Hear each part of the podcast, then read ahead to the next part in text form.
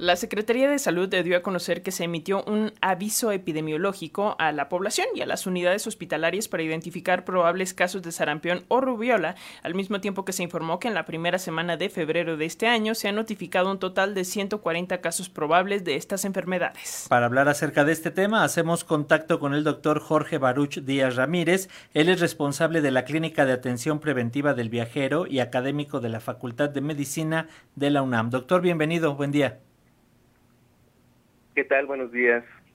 Saludos al auditorio. Gracias, eh, doctor. Oye, pues estábamos revisando este eh, anuncio y, eh, bueno, se dice que se solicita que se refuerce la vacunación en los municipios que son fronterizos al país. Y en ese sentido nos preguntamos si estos casos de rubiola, de sarampión, son casos importados o dónde está el, el foco geográfico de estas enfermedades en este momento. ¿Qué nos dices, doctor? Bueno, es muy importante que la población sepa que el sarampión es una enfermedad viral eh, que pues se encontraba ya eliminada prácticamente en una gran parte de las Américas. Sin embargo, eh, pues dado su nivel de contagiosidad, que es uno de los virus más contagiosos de los cuales eh, tenemos conocimiento a lo largo de la historia de la humanidad, pues se requiere que se mantenga un nivel de vacunación muy alto de los niños y de la población en general eh, para poder eh, pues continuar con esta eh, eliminación, ¿no? que no haya un rebrote. Y esta proporción de vacunados debe de ser mayor al 95% de las personas. Entonces, prácticamente de 100 personas, 95 deben de tener su esquema completo para que no haya un riesgo de rebrote.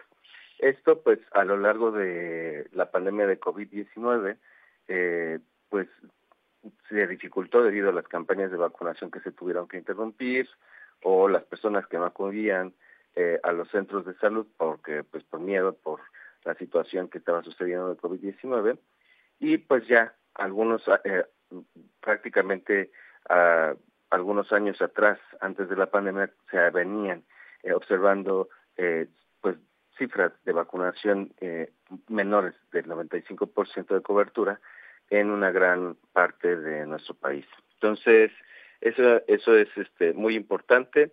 Eh, pues México, el brote eh, que tuvo eh, prácticamente en 2019, que fue aquí en la Ciudad de México, lo pudo contener básicamente con las campañas de vacunación emergentes que se hicieron para contener al virus pues, en las colonias aledañas a los casos eh, índice y a los casos subsecuentes y también eh, pues gracias a que la pandemia de COVID ayudó a que pues eh, se limitara su contagio debido a que las personas comenzaron a, a tener otro tipo de, de pues patrones de movilidad y de y limitar su interacción social. ¿Dónde está el foco de atención, doctor? Por ejemplo, hay personas que ya fueron vacunadas desde hace muchos años o también niñas y niños que no la tengan en este momento. ¿Es posible un recontagio a las personas mayores? ¿Qué nos cuentas de esto?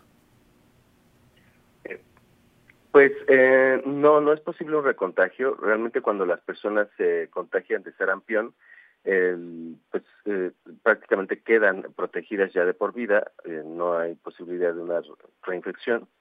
Eh, también es importante pues comentar que las personas que se vacunan contra el sarampión, pues la efectividad de protección, esto quiere decir la protección que brinda la vacuna es prácticamente de por vida cuando se aplica un esquema de vacunación de dos dosis.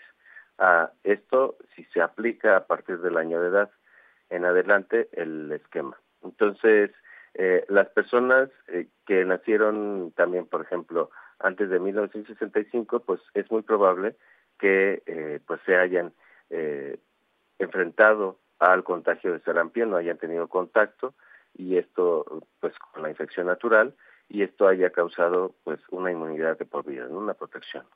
Las personas que nos preocupan básicamente son las personas de 1965 a 1995. Esto es este periodo en el cual nacieron, en donde se empezaron a, pues, a articular eh, las campañas de vacunación contra el sarampión en México para eliminar sus contagios y eh, pues recibieron o un esquema que inició antes del año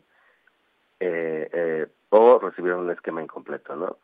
Entonces, pues en este tipo de, en este tipo de personas de grupos de edades que va de 1975 a 1995 pues habrá que ver que verificar si recibieron dos dosis si estas dos dosis o el esquema lo iniciaron después del año porque a veces se iniciaba a los nueve meses de edad. Entonces este este estos tres meses antes hacen que un 5% de la población que lo inició a los nueve meses de edad pueda llegar a no desarrollar una inmunidad de protección durante su etapa adulta, entonces habrá que tener esta precaución. Y las personas que nacieron a partir de 1995, bueno, eh, aquí nos preocupa, y a la fecha, nos preocupa por justamente esta disminución en la cobertura de vacunación de la población. Entonces, eh, pues, pues eh, es muy probable que 15 de cada 100 personas eh, no hayan sido adecuadamente vacunadas. ¿Por qué? Pues porque no tuvieron acceso a la vacunación de alguna manera y entonces este 15 de cada 100 personas nos vuelve vulnerables a los demás. Eh, entonces habrá que revisar las cartillas de vacunación de los niños nacidos del 95 para acá y si no, no cumplieron con el esquema de dos dosis, habrá que completarlo. Pues de esta situación vamos a estar muy atentos, muy atentas, doctor Jorge Baruche Díaz Ramírez, responsable de la Clínica de Atención Preventiva del Viajero y académico de la Facultad de Medicina de la UNAM. Y por supuesto, invitar siempre a las personas que ante cualquier sospecha o duda, acudir siempre al médico. Muchas gracias por estos eh, minutitos, doctor, y seguimos en constante comunicación. Un abrazo. Gracias a ustedes y saludos al auditorio. Bonito día.